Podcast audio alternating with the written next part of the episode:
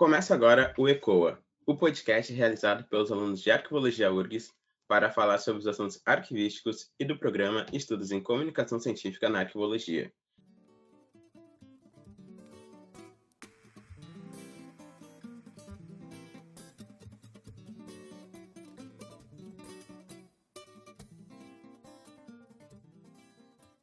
Eu sou Matheus Santos e hoje converso com Jonathan Edson da Silva. Ele é doutorando e mestre em Ciência da Informação pela Universidade Federal de Santa Catarina, a UFSC. Ele possui experiência atuando nos temas de informação, desinformação, pós-verdade, arqueologia e competência em informação.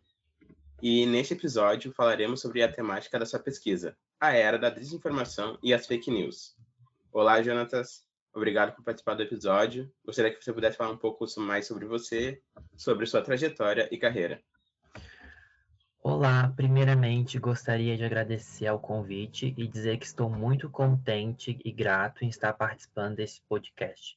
Acredito que é uma excelente maneira das pessoas adquirirem conhecimento de uma forma mais informal.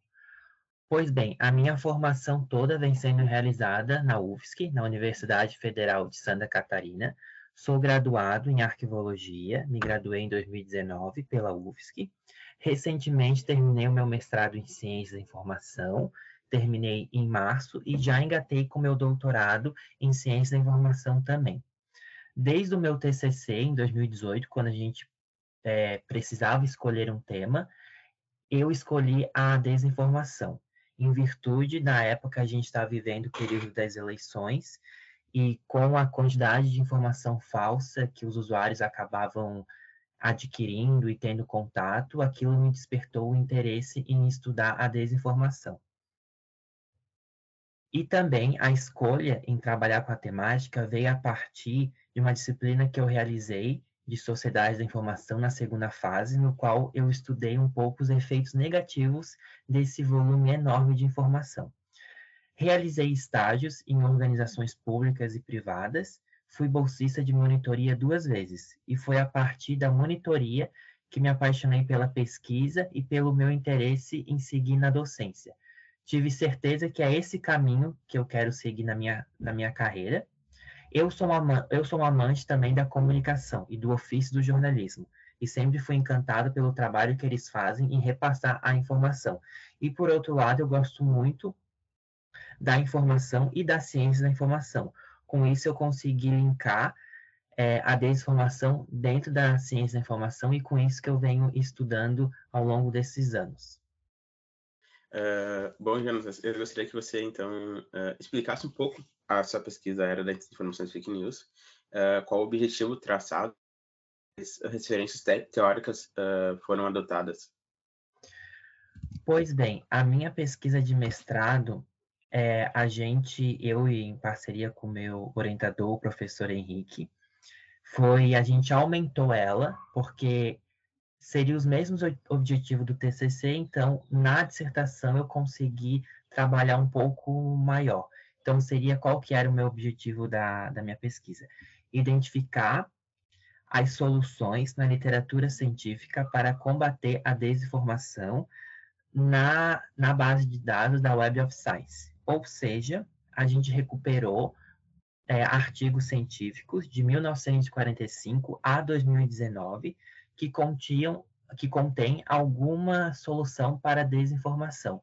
Então, eu analisei todos esses artigos e a gente identificou, através de uma análise de conteúdo de, de Bardin, é, todo se tinha alguma solução para desinformação.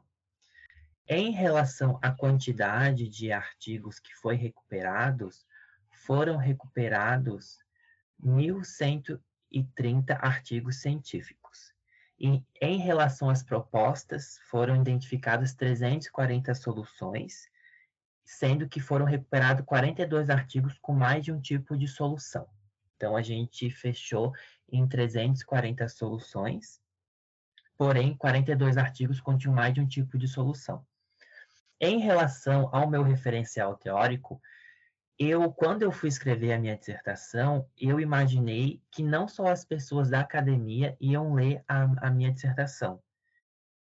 Então, eu comecei pelo lá pelo início. Então, o que, que é comunicação científica? Aí eu, depois eu comecei a é, introduzir um pouquinho sobre os algoritmos, depois eu coloquei um pouquinho sobre a desinformação, e depois eu coloquei, então, a sociedade da informação, essa sociedade que por um, por um tempo foi chamada de sociedade da informação e agora está sendo chamada de sociedade da desinformação. Falei um pouquinho sobre fake news. Aí eu comecei a ver a necessidade de trabalhar também sobre negacionismo científico. Como foi uma dissertação de mestrado, e a gente estava vivendo na época da pandemia, eu escrevi ela na pandemia, eu eu coloquei então um pouquinho do negacionismo científico, alguns exemplos. E em relação à minha metodologia, a gente adotou uma leitura dinâmica, ou seja, foram muitos artigos que eu li. Então a gente não, não tinha como ler mil e poucos artigos. Então a gente fez uma leitura dinâmica. Primeiro eu lia o título, depois eu lia as conclusões, eu, depois eu lia a metodologia, depois eu lia o referencial teórico, e se eu encontrasse alguma solução já nas considerações finais, eu não precisava ler o artigo todo. Mas em alguns casos, eu precisava ler todo o artigo porque algumas soluções estavam indiretamente. Então, eu também abrangi é, soluções indiretamente colocadas pelo, pelo autor. Uh, bom, e aproveitando que você citou aí um pouco de negacionismo, a era da, era da informação, uh, eu gostaria que você falasse um pouco sobre o contexto informacional contemporâneo e em qual contexto estamos encaixados atualmente. Então, para a gente entender um pouco o contexto informacional contemporâneo, a gente precisa voltar um pouquinho lá atrás como eu falei já, a gente vivia numa sociedade da informação. A gente vive numa sociedade da informação, ou seja, uma sociedade em que a gente utiliza a informação em diversos setores da sociedade. Ou seja, hoje em dia a informação faz parte do nosso dia a dia. Alguns autores vão falar que a informação é a matéria-prima da, das nossas relações, das nossas tomadas de, de decisões. Porém, a denominada sociedade da informação, ela ganha espaço durante o período em que ocorre a Revolução Industrial. Mas é na terceira fase da Revolução Industrial, conhecida como Revolução Técnica Científica ou Revolução da Informação, que a economia passou a ser baseada na informação e na tecnologia e nas telecomunicações. Ou seja, a, depois da Revolução Industrial, então a gente teve uma sociedade da informação. E o que, que se esperava dessa sociedade da informação? Seria o acesso à informação. Então, a gente viveu uma época em que é, as pessoas, a academia considerava que dá, dando acesso à informação às pessoas, as pessoas iam adquirir conhecimento e a gente seria uma sociedade mais justa e feliz. Tanto que o autor Wester vai falar de uma sociedade da informação global e justa. E com isso, outros autores vão falar que a gente vive uma sociedade do conhecimento, ou seja, uma sociedade que Bosch, em 2005, já cita que seria uma transformação social, cultural, econômica, política. Então, essa sociedade da informação, essa sociedade de conhecimento, traria essa transformação e seria uma sociedade mais pluralista. Porém, não foi isso que aconteceu. Castel também vai dizer que a gente vive numa sociedade da informação, Castel que é conhecido na nossa área de CI, na área de ARC também, ele vai falar que, ele já falava isso em 2000, que a gente vive numa sociedade em que o nosso desenvolvimento tecnológico, o desenvolvimento tecnológico dos seres, dos seres humanos estariam interligados. E hoje em dia a gente vive uma convergência digital. A nossa vida online e a nossa vida offline, ela não tem mais diferença. Hoje em dia, a gente, a, nossas, a nossa vida online e offline, elas trabalham juntas. E o Castel também vai falar que a gente vive, que é a sociedade da informação, é o predomínio das lógicas de redes, ou seja, as redes sociais imbuídas no, na nossa sociedade. E hoje em dia, a gente mesmo aqui está gravando isso por meio de uma, so, meio de uma rede social, que é o Skype. Porém, visto que a gente vivia, que a gente esse podemos dizer predomínio dessa sociedade de conhecimento da informação não foi possível. Quando eu vou tratar de sociedade da informação e sociedade do conhecimento, eu imagino que lá em 2000, quando começou esse tema, começou a ser estudado, a gente tinha duas retas. É, da tecnologia, o desenvolvimento das redes sociais, da, da sociedade da informação, e do outro lado a gente tinha as grandes empresas usando o início das redes sociais, como o Facebook, para é, gerar dados. Então, enquanto a tecnologia estava sendo é, falada e utilizada para agregar conhecimento, para agregar informação na nossa sociedade, nos no nossos setores, por outro lado, ela estava sendo usada, as, as redes sociais estavam sendo usadas para é, pegar os dados das pessoas que atualmente, como a gente vê, estão sendo aí utilizados para diversos fins publicitários. Então, o que, que eu quero dizer com isso? Que durante muito tempo a gente ficou encantado com a sociedade da informação, com a sociedade de conhecimento, que adquire conhecimento para todo mundo, porém, por outro lado, as empresas e também as redes sociais começaram a ter é, mais liberdade para fazer o que quiserem. Por isso que hoje em dia a gente tem que ter a regulamentação, que alguns autores jurídicos e o direito vêm é, estudando sobre isso. Mas qual que é o nosso cenário atual é, contemporâneo? Ele é crítico. A gente vive um caos informacional. É, Ripoll vai falar que a gente vive uma zumbificação da informação. Ele traz essa analogia por meio de zumbi, que vai falar o quê? Que a zumbificação da informação é o processo de disseminar e consumir informação falsa ou distorcida sem perceber, devido à ausência de interpretação crítica e checagem de fontes, contribuindo, contribuindo então para a infecção generalizada da desinformação na web. Ou seja, o usuário atualmente ele está tão cercado de informação falsa, de notícias falsas, que ele não enxerga mais a verdade. Então ele acaba ficando sendo um zumbi. Que nem aqueles. A, a analogia que Ripple faz é daquele zumbi de filme, dos filmes americanos que, que não consegue discernir. E isso que é o que está acontecendo hoje. O, o usuário, o cidadão, ele não consegue identificar. Ele está dentro daquele mar de informação falsa, que para ele está tudo bem. Então, a falta de atenção e controle em lidar com a informação, seja produzindo, compartilhando, consumindo. Então, acaba acaba tornando isso meio que é, rotineiro, compartilhar informação falsa. Ele não tem consciência disso. Então, atualmente, eu considero o cenário da informação crítica, principalmente nesse ano de eleições, a gente acaba é, vendo muita informação falsa, então é preciso ter um pouco de senso crítico todo dia. Então, senso crítico a gente desenvolve dia a dia. É, isso, isso não teria muito a ver com, com analfabetismo funcional, porque é, é, já vem de um contexto em que as pessoas elas já tinham uma dificuldade de se aprofundar em um assunto, né? E daí, nisso vem a interpretação de texto, né, também, e tudo mais. E, e hoje a gente vê que é, as pessoas se, se informam com notícias falsas com uma facilidade gigante, né? Muito por causa também da, da como a gente, é, a gente costuma falar, né, da, da, das nossas bolhas, né? essas bolhas de convivência.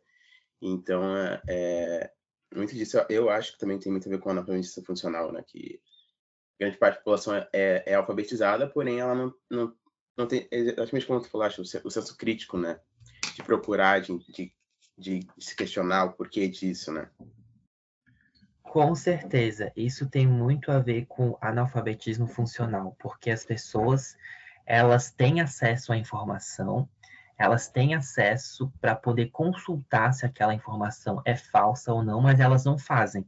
O Carlos Alberto Ávila de Araújo, um autor que eu acabo citando muito, ele fala que a gente tem que uma das características dessa sociedade da desinformação, dessa pós-verdade, é o nosso desinteresse pela verdade, mas o usuário hoje em dia é diferente de séculos atrás, de tempos atrás, que não tinha a oportunidade de verificar se aquela informação é falsa, hoje em dia ele tem, ele consegue digitar lá no Google, consegue acessar no YouTube, ele pode ver se aquela informação é verdadeira ou não, mas ele não faz. É a mesma coisa quando a gente pensa em acessibilidade digital para idosos. Não adianta a gente, fazendo uma analogia, dar aparelhos, é, dar um computador para um idoso e pronto, tem que capacitar ele. E a mesma coisa com, com nossos usuários. Para eles não serem analfabetos funcionais, a gente tem que capacitar eles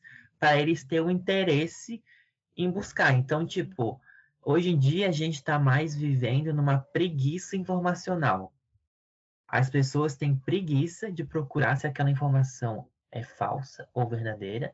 Então ela recebe, ela vê e ela prefere repassar do que verificar se uma informação é verdadeira ou é um boato ou é uma falsidade. É, isso, e, e, esse compartilhamento em massa, ele aumenta muito mais em época de eleição também, né? Daí fica bem complicado. Uh, mas eu acho que justamente nessa questão de, de, de, compartilhamento em massa, a gente vive também um período em que a, as palavras, os termos, os significados, eles se tornaram banais, né? Uh, muito por causa da aplicação equivocada desses, desses elementos em situações diversas, né? Uh, principalmente em discursos, né? Uh, então, atualmente, as palavras que mais estão sendo banalizadas ou tendo seu significado limitado são a, a desinformação né, e a fake news. Fake news, então, nesse fala, chegou a virar até meme, né? Com, na época do. Quando o Trump ainda era presidente dos Estados Unidos, né? Que ele a citava muito que tudo era fake news, chegou até a virar meme na internet, isso. Então, eu gostaria de saber uh, de você o que vocês pensam sobre isso, né? Sobre uh, uh, o uso dessas palavras sendo usadas equivocadamente. É, realmente, quando a gente vai pesquisar, a gente e eu tentei tomar cuida, cuidado na minha dissertação sobre isso, que eu tentei separar as palavras, desde algoritmos, desde negacionismo científico, desde pós-verdade, porque a gente não pode colocar tudo num pacote e dizer que tudo aquilo, vamos supor, é fake news. É o que está acontecendo hoje. As pessoas acabam usando tudo para dizer que é fake news tudo não é fake news. Existem diferenças terminológicas e existem palavras adequadas para isso. Mas é muito mais fácil a gente falar, a gente usar pacotes para dizer que aquilo é, é, fake news. Então é muito mais fácil a gente colocar tudo isso num bolo e dizer, ah, isso aí é fake news. E o termo fake news, ele foi voltou à tona, a gente pode dizer assim, com o ex-presidente dos Estados Unidos, Donald Trump, na época da primeira da eleição que ele ganhou, com a, que ele estava concorrendo, e ele usava aquilo para atacar a imprensa. Então, tudo aquilo que ia contra as visões de mundo dele, ou que a imprensa atacava com informação, atacava não, que a imprensa utilizava informação verdadeira para desmentir ele, ele falava que era fake news.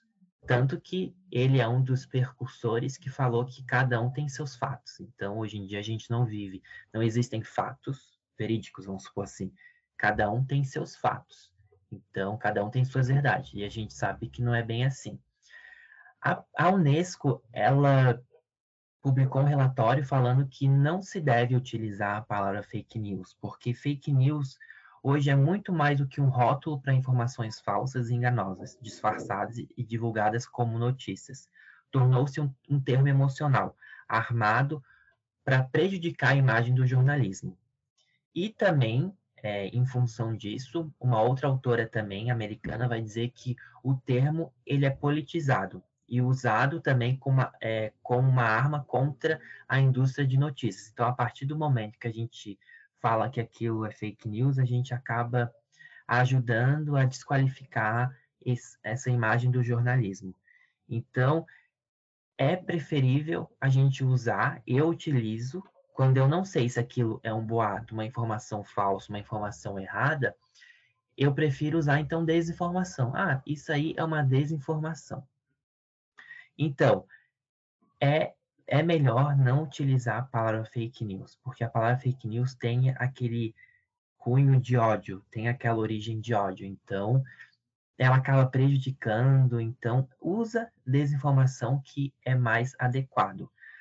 Tanto que tem também uma autora americana que ela vai falar que existem seis tipos de informações falsas, que é a sátira ou a paródia, o conteúdo enganoso, o conteúdo fabricado, o conteúdo impostor, o conteúdo manipulado, o contexto falso e a conexão falsa. Então imagina, ela colocou seis tipos de informações falsas. Imagina colocar tudo isso dizer que tudo isso é fake news.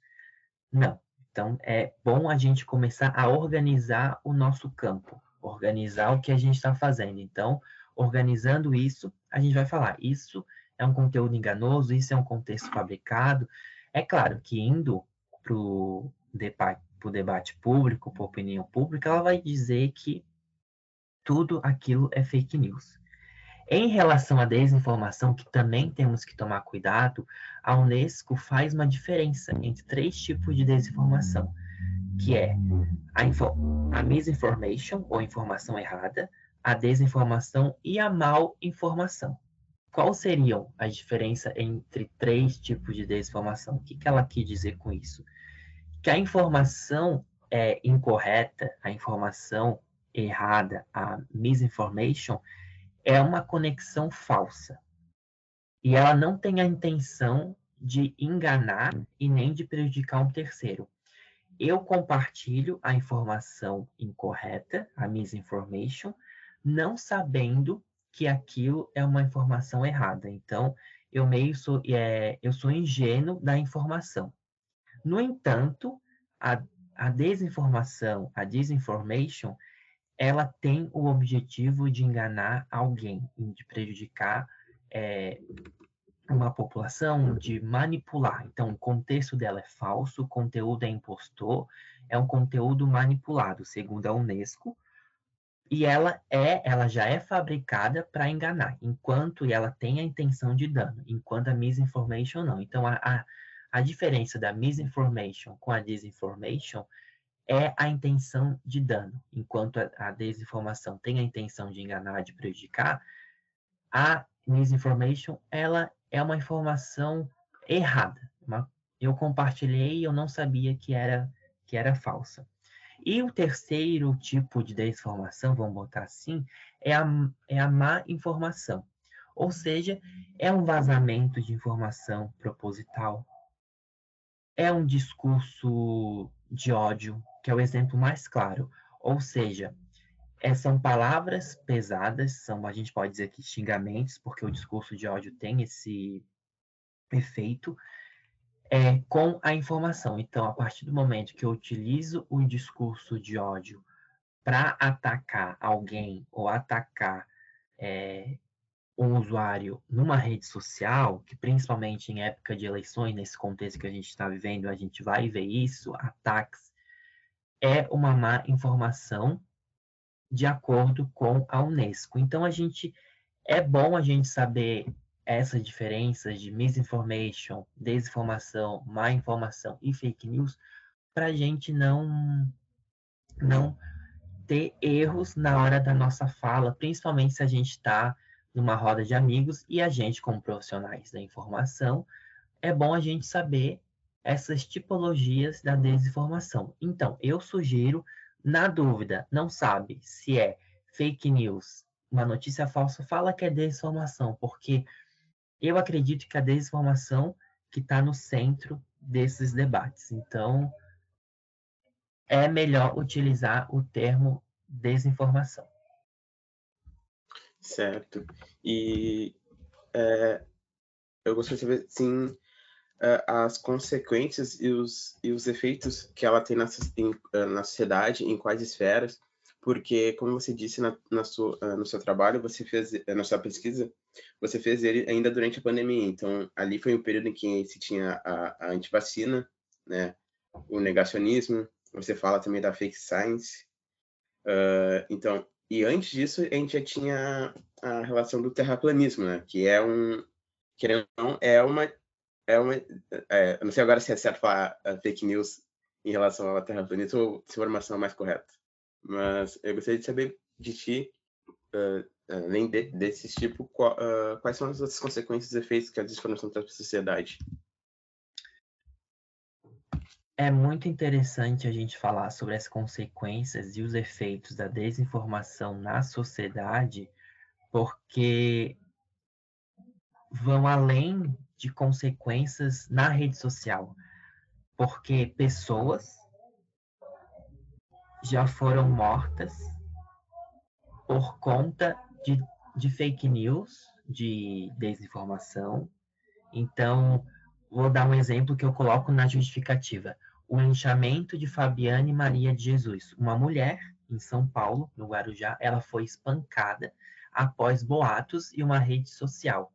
Então, ela foi agredida após ser acusada de praticar magia negras com crianças. Ou seja, foi divulgado naquela região que uma determinada pessoa estava é, fazendo magia com crianças. Ela raptava as crianças. E as pessoas daquele, daquele contexto viram a semelhança da Fabiane com a criminosa e acharam que era Fabiane. E ela foi espancada e morta. Deu traumatismo craniano e ela acabou falecendo. Hoje em dia, é, cinco pessoas foram presas e outras duas é, tiveram que pagar a indenização para a família, porém, a vítima não está mais é, com a gente aqui, ela, ela faleceu. Então, ela foi morta por uma consequência de uma desinformação. Olha como é prejudicial quando a gente compartilha uma informação falsa, ou nesse caso foi até um boato, não foi nenhuma, não foi nem como é, não foi nem uma uma notícia qualquer, foi um boato. E naquele contexto a vítima foi ela, mas em outros contextos, como em outros casos. E outro caso muito interessante que eu gosto de trazer quando falo de consequências e efeitos da desinformação na sociedade foi durante a pandemia, sim, naquelas receitas milagrosas que tinham para combater a Covid. Foi o caso da intoxicação por desinfetante em Nova York, depois que o Donald Trump é, falou em público que é, se as pessoas tomassem desinfetante, poderiam curar a Covid. E com isso, é, lotou os hospitais com pessoas com intoxicação por desinfetante. Olha como o discurso dele, a linguagem que ele tem, o poder da linguagem que ele tem, afetou a vida. Ele simplesmente chegou lá e falou que se as pessoas tomassem, elas, elas seriam curadas da Covid. E pessoas quase, quase morreram por causa de uma informação falsa. Eu quero acreditar que na época Donald Trump falou uma informação errada, como eu já disse ali em cima da Unesco, quando não tem a intenção de enganar, quando não tem a intenção de prejudicar alguém, porque temos que ter empatia com, com o próximo. Então acredito que ele foi ingênuo, quero acreditar eu.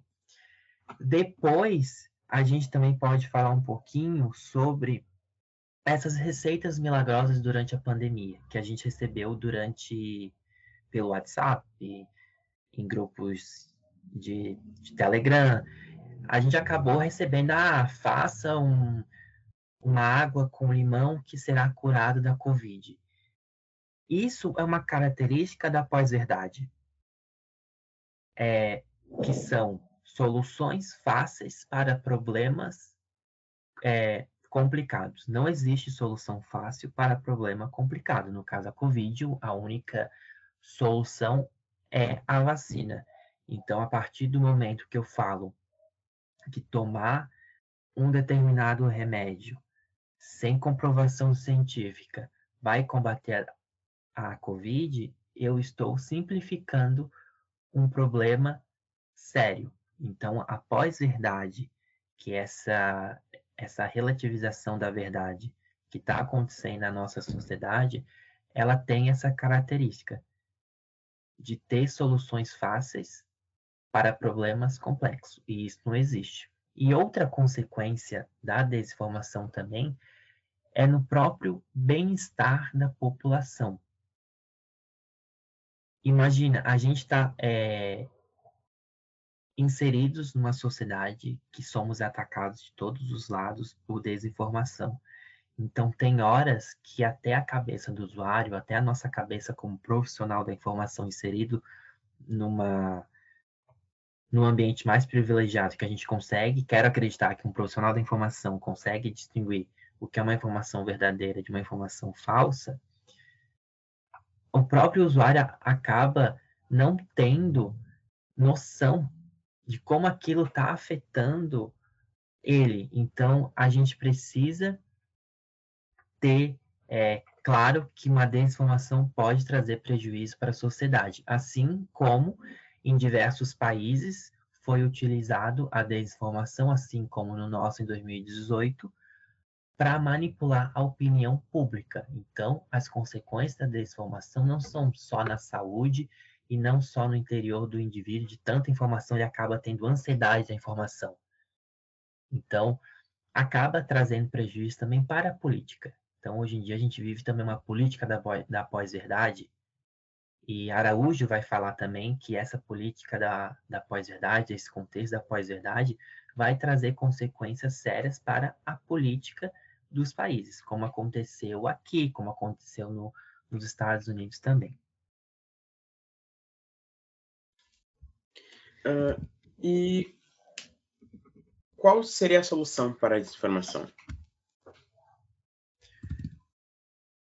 A solução para a desinformação ainda, eu, pesquis, eu tenho pesquisado sobre isso, né, tanto no meu TCC como na minha dissertação, foi em buscar soluções para a desinformação, como eu contei no início. Não é fácil.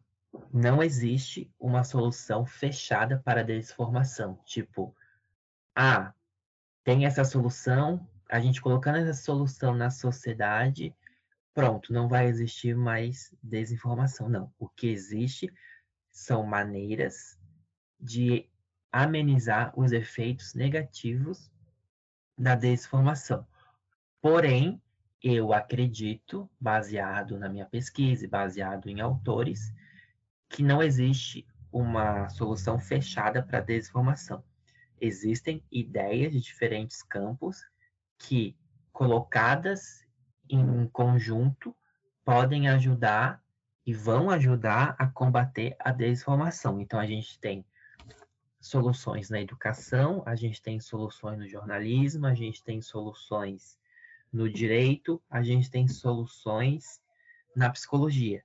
A gente junta todas elas, começa a, a fazer ações, aí a gente começa a ter é, resultados de usuários capazes de identificar uma informação falsa. Em relação às soluções da desinformação, agora pensando na minha pesquisa de mestrado, que foi sobre isso, a solução que mais aparece para combater a desinformação é em relação à educação. Então, a educação segue sendo líder em soluções para a desinformação. É importante falar aqui que eu peguei essas soluções, essas 340 soluções, e coloquei em categorias. Então, eu coloquei em sete categorias: usuários e educação, mídia e comunicações, plataformas e algoritmos, estados e governos, ciência e comunidade científica e outros.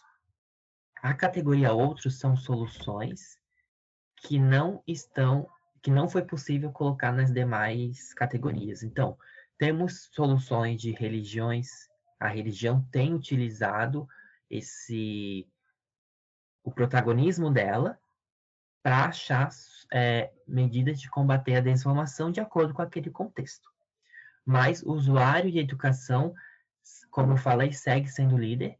Depois a gente tem mídia e comunicações, plataformas e algoritmos, estados e governos, ciência e comunidade científica.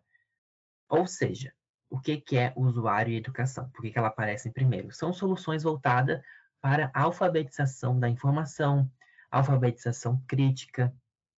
Eu identifiquei algumas variáveis de alfabetizações. Não tem só alfabetização da informação. A gente tem a alfabetização crítica da informação, a gente tem a meta-alfabetização, tem a alfabetização digital e midiática, tem a alfabetização de notícia, tem a alfabetização para ler o mundo. Tudo isso está inserida na categoria de educação e usuários. Então, essa categoria ela foi colocada usuários de educação. O que, que é? É proporcionar ao usuário capacidade para ele mesmo identificar uma informação falsa. Então, é desenvolver competências, competências da informação, podemos dizer assim, que é um termo que a CI gosta muito, para ele conseguir é, se achar nesse caos informacional e conseguir ter o senso crítico. E o pensamento crítico também está imbuído nessa, nessa categoria. Depois dessa categoria, a gente tem, então, mídia e comunicações. E é uma categoria muito interessante porque é o papel do jornalismo no combate à desinformação. Qual que é o seu papel? A gente sabe, e está comprovado, que jornalismo, esse telejornalismo de televisão, ele tem seus vieses, sim, durante muito tempo. Alguns, algumas redes é, acabaram apoiando ditaduras, a gente sabe tudo isso, mas atualmente a gente precisa resgatar o papel do jornalismo na nossa sociedade. E o próprio jornalismo tem consciência disso, ele tem consciência que ele precisa recuperar a confiança no usuário, que pela, re... pela propagação de redes sociais, hoje em dia o, o papel do jornalismo durante muito tempo ele acabou se difundindo. Então, hoje em dia, tem muitos termos, próprio jornalismo falam isso, a própria academia fala isso, que qualquer um consegue ser, ser jornalista, mas não é bem assim, a gente não pode é, colocar o amador e o profissional no mesmo pacote, temos que separar. Então, o que é essa categoria de soluções para a desinformação? É buscar medidas que o jornalismo pode é, linkar com o usuário. Então, como é que o jornalismo pode recuperar essa confiança? E nessa categoria também está as agências de checagem, que é as fact-checking, que aqui no Brasil tem a Lupa, tem aos fatos. Então, são agências especializadas em identificar informação falsa nas redes sociais. Então, eu utilizo muito, eu sou muito defensor, defensor do, do fact-checking, porque como eu falei, a gente vive uma preguiça informacional. As pessoas têm preguiça de, de procurar uma informação verdadeira na internet.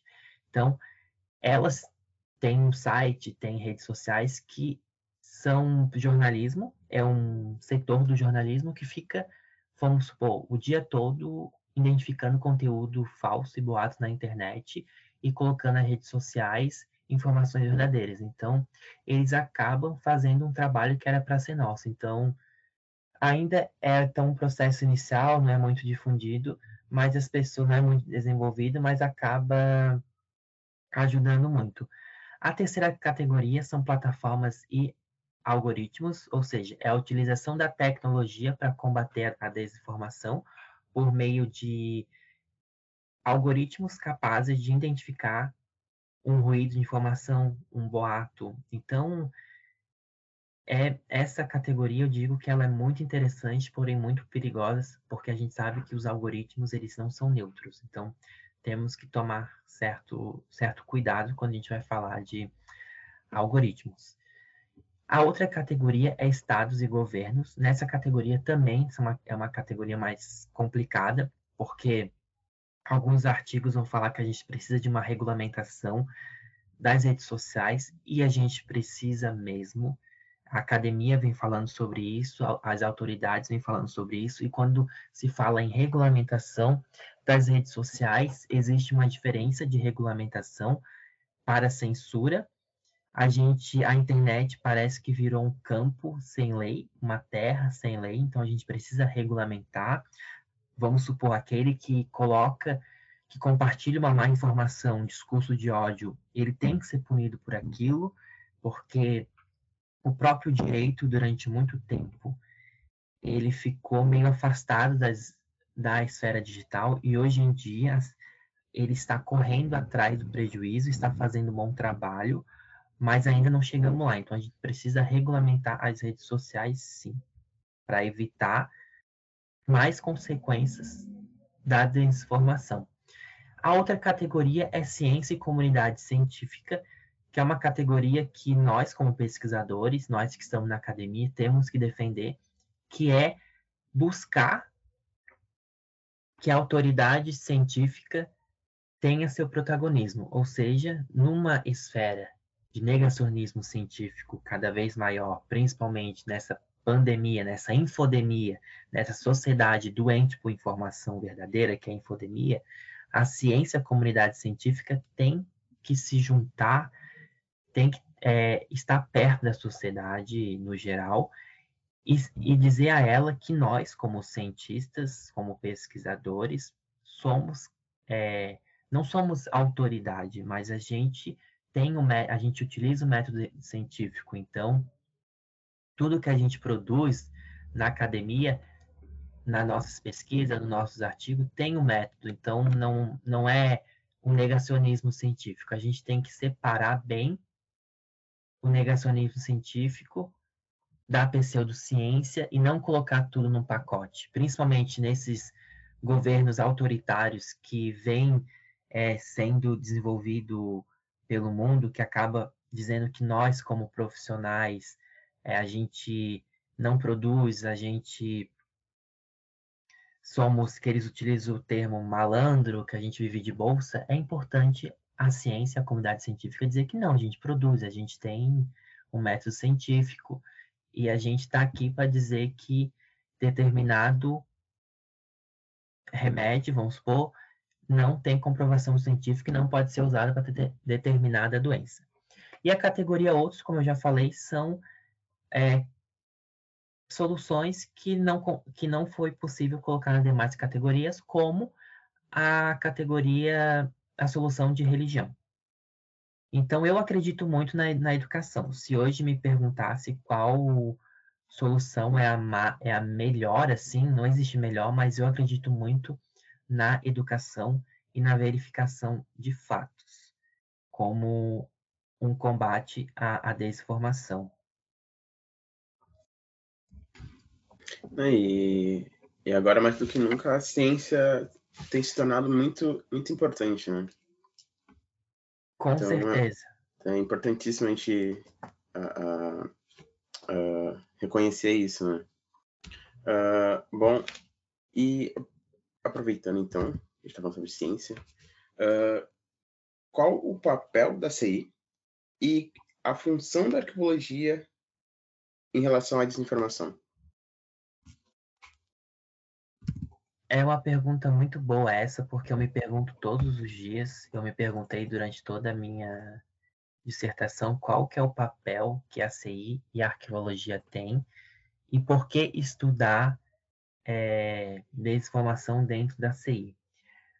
Quando eu fui estudar des, desinformação na minha formação, quando eu fui fazer o TCC na, na arquivologia, eu voltei para os autores. Então, o que que a, os autores nossos da CI e da arquivologia falavam sobre informação. Então, eu fui para Borco, eu fui para Capurro, eu fui para Sara Civic, e basicamente eles falam que a ciência da informação, que a arquivologia está dentro dela, mesmo que existam discussões que a arquivologia consegue ser uma ciência autônoma, eles falam que a ciência da informação estuda o processamento da informação e tudo que envolve a informação dentro da sociedade. Então, logo, a desinformação afeta a sociedade Logo, é, a, ciência, a ciência da informação tem um papel fundamental. E tanto que o Araújo vai dizer que a desinformação tem que tem que estar tá na agenda de pesquisa da CI, porque a ciência da informação é uma ciência social aplicada. Então, ela tem que estar tá preocupada em tudo que acontece no seu contexto, no seu exterior e trazer para o seu é, interior, para dentro da, da academia. Então, qual que é o papel da ciência da informação na, na desinformação, no combate à, à desinformação? É procurar medidas de combate à desinformação. E a CI já está fazendo isso ao longo dos, dos anos, com a competência da, da informação. A competência da informação é uma, eu diria, é uma boa solução para combater a desinformação, por meio das dimensões, por meio da dimensão ética. E a ciência da informação, ela tem propriedade para combater a desinformação. Se a gente for pegar todo o seu histórico, todo o seu o seu caminhar e estudar a, a informação e estudar o volume da, da informação. E qual que é o papel do profissional arquivista no combate à desinformação? É, Furtados e Santos, eles têm um artigo muito interessante que fala que o arquivista configura-se é, no contexto como um agente de responsabilidade, como o mediador da informação em relação com os, com os usuários, assegurando procedimentos éticos e confiáveis. Então, o arquivista que trabalha com os arquivos, que trabalha com essa informação, ele tem que ter é, competência para identificar uma informação falsa, porque, como os autores vão dizer, ele trabalha com os arquivos. O que, que os arquivos são? São criações sociais, produtos da sociedade humana. Logo, são provas e memória de um contexto. Com isso, podem ser usados para desmentir informações falsas, ajudando a, a identificar. Então, o, eu, eu dei uma palestra no arquivo, na Semana Nacional do Arquivo, que eu dei algumas dicas de como o profissional arquivista pode combater a desinformação. Então, se eu trabalho no arquivo histórico, e esse arquivo histórico tem um, um perfil no, no Instagram, e eu vejo uma, uma desinformação sendo publicada, eu posso usar o meu arquivo histórico com as provas que eu tenho, mesmo sabendo que algumas são sigilosas, e colocar na, nas redes sociais. Então, eu posso utilizar aquelas sete funções da arquivologia, que é a, da, das funções arquivísticas, que é a difusão, para aproximar o arquivo da sociedade. Então, eu consigo utilizar o Instagram, vamos supor, do meu arquivo, mas para isso eu tenho que criar ele e alimentar ele e aproximar da população. Então, a divulgação de informações verdadeiras do meu arquivo para combater uma informação falsa nas redes sociais é uma medida que os arquivos podem fazer. Outra medida também, estratégia de combate à desinformação nos arquivos, é criar oficinas de identificação de documentos eletrônicos na internet, usando o que a gente tem na arqueologia a diplomática.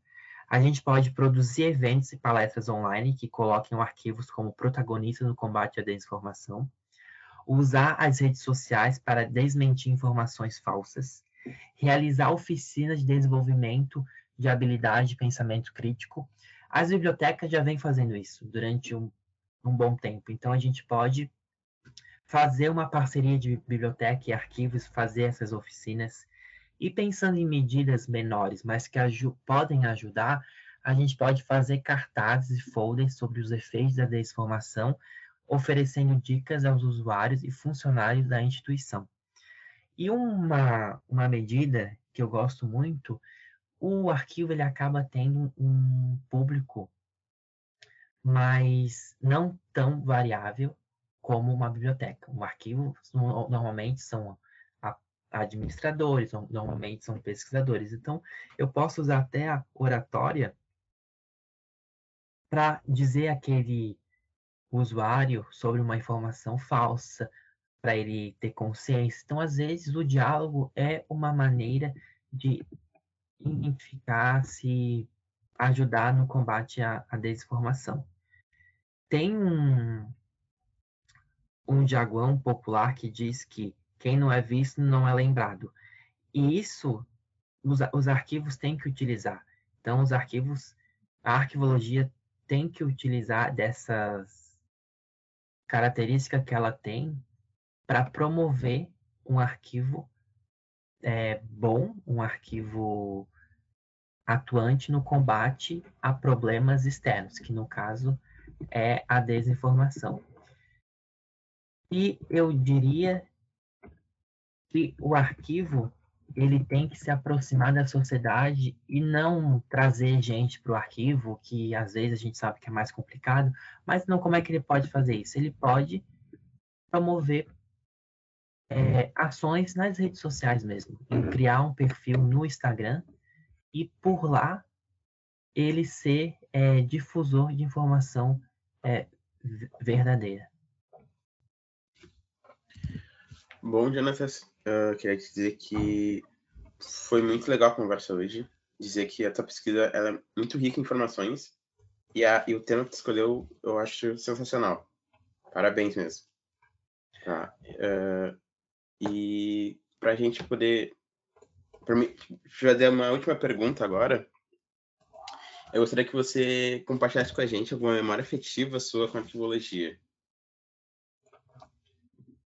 Uma memória afetiva minha na arquivologia são algumas, porque eu digo que eu sou apaixonado por aquilo que eu faço. E para a gente ser um, um bom pesquisador, um, um pesquisador mediano, a gente tem que ser apaixonado por aquilo que a gente faz. E eu, na arquivologia, na ciência da informação, eu acabei me encontrando.